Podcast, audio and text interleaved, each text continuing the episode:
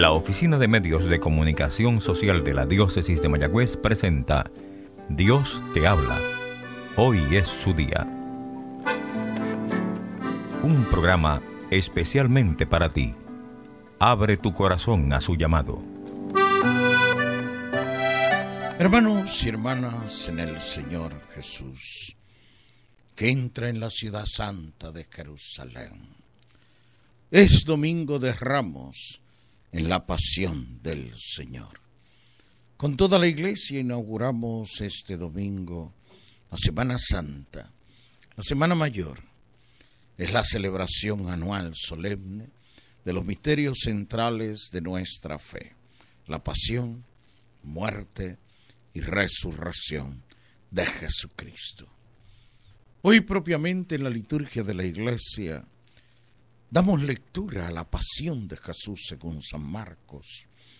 Es un relato extenso, por lo que me permiten que en nuestra reflexión dominical vía radial, solo hoy proclamemos el Evangelio que precede, es decir, el que es proclamado en el momento de la bendición de los ramos, que normalmente tiene lugar fuera del templo, allí donde se congrega el pueblo, para iniciar la procesión al altar.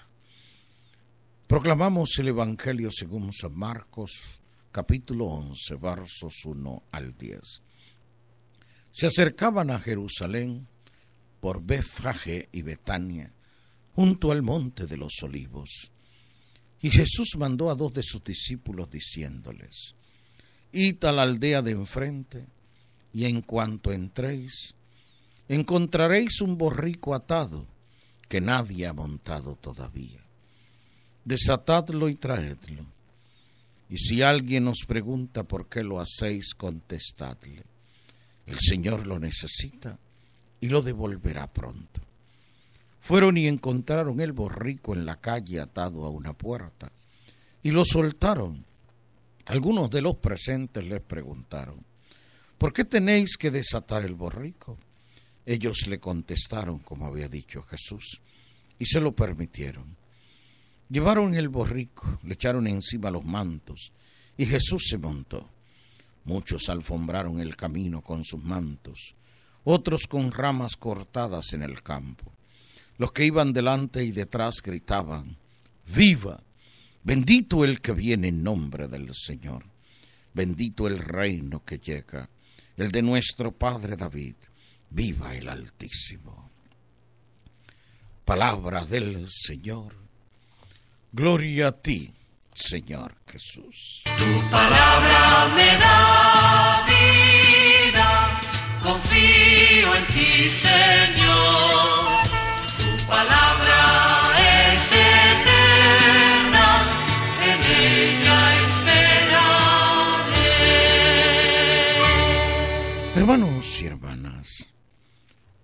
El Domingo de Ramos en la Pasión del Señor tiene dos momentos significativos, centrales. El primero de ellos es la bendición y procesión de los ramos. Hoy el pueblo cristiano, en la mayor parte de las celebraciones que se realizan en el orbe entero, y sobre todo en una celebración especial la que llamamos mayor, se va a congregar fuera del templo en un área relativamente cercana, donde se procederá al acto de bendición de las ramas y la procesión hacia el altar. Esta procesión, que de hecho es la más importante de la Semana Mayor, de la Semana Santa, evoca la entrada triunfal de Jesucristo en Jerusalén toda la existencia terrena, toda la vida de Jesús de Nazaret está mirando a Jerusalén. De hecho, Jesús siempre está en camino a Jerusalén. Y en camino a Jerusalén porque en Jerusalén va a morir.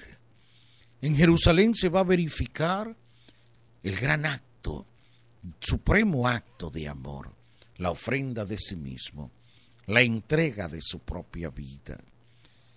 En el recorrido hacia Jerusalén, en esa entrada hoy en la ciudad santa de Jerusalén, las gentes, sobre todo los sencillos, los pobres y los niños, la reciben aclamándolo como el que viene en nombre del Señor.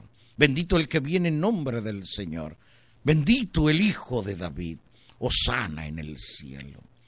Es el himno triunfante de gloria, el himno que evoca al rey que llega, al rey que viene, entra montado en un borrico como había profetizado el Antiguo Testamento. Señal de humildad, al mismo tiempo de grandeza. Es el rey que viene a tomar su sitial, a ocupar su trono. Pero el trono de Jesús no es un trono apetecido. El trono de Jesús no es un trono que evoca gloria, grandeza, magnificencia. El trono de Jesús es la cruz. Y desde la cruz va a reinar. Desde la cruz va a vencer el mal, el pecado, al demonio. Desde la cruz va a liberar al hombre y al mundo de las cadenas que le oprimen. Por ello el segundo momento significativo y trascendental de este domingo de Ramos es la lectura de la pasión del Señor. Hoy en la versión del Evangelio de San Marcos, en este ciclo litúrgico, contemplamos la pasión, meditamos la pasión. Hemos de estar atentos en nuestras celebraciones de este domingo a ese relato enjundioso, hermoso, profundo y significativo que nos relata el proceso de Jesús el juicio contra Jesús y su muerte redentora. Ante la contemplación de la pasión de Jesús, hemos de centrarnos y contemplarnos a nosotros mismos. Hay diversos protagonistas que intervienen en este proceso contra Jesús. Claro, el principal protagonista es Jesús mismo, no lo perdamos de perspectiva. Él es el redentor. Él es el que va a la muerte y asume la muerte con libertad, decisión y valentía, porque se sabe enviado por el Padre para ser víctima propiciatoria en favor de cada hombre y de cada mujer y en favor del mundo. Mas hay unos personajes que van a ser claves en ese proceso que se lleva contra Jesús. Están Pilatos, el Pilatos que se lava las manos con cobardía, el Pilatos que prefiere el ruido, que prefiere la manipulación de un pueblo airado, de un pueblo que está manipulado y maniatado por determinados dirigentes, sobre todo de signos religiosos del pueblo de Israel, que quieren la muerte de Jesús. Y Pilatos, aun cuando sabe y reconoce que Jesús es inocente, le condena a muerte. Hoy nos tenemos que preguntar, contemplando la pasión, ¿qué tengo yo de Pilatos? ¿Cuántas veces tal vez en mi vida me he lavado también las manos? He mirado hacia otro lado al contemplar las injusticias, al contemplar el imperio de la mentira sobre la verdad, no solo no he levantado la voz, sino que no he hecho nada por corregir tal atrocidad. Pilatos actúa como un cobarde. ¿Cuántas veces hemos sido cobardes a lo largo del camino de la vida? Y no hemos enfrentado con decisión y valentía las situaciones que debimos afrontar para corregirlas, para transformarlas.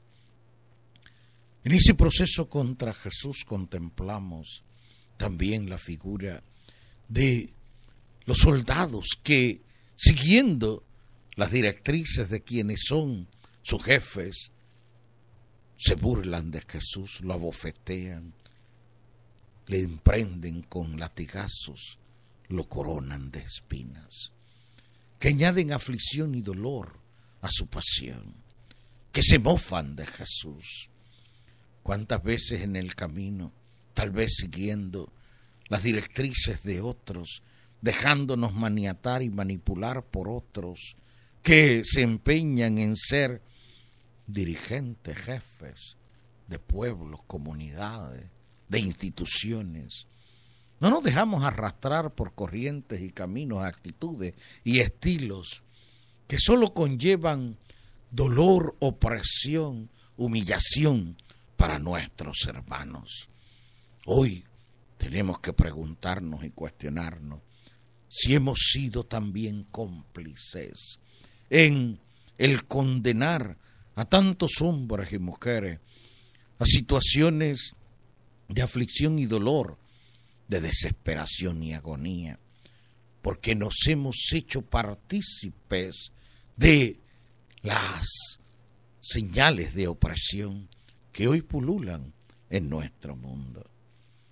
Contemplamos en el proceso contra Jesús a las mujeres de Jerusalén que lloran, que se lamentan, al contemplar al inocente que va al matadero, que va al suplicio de la cruz.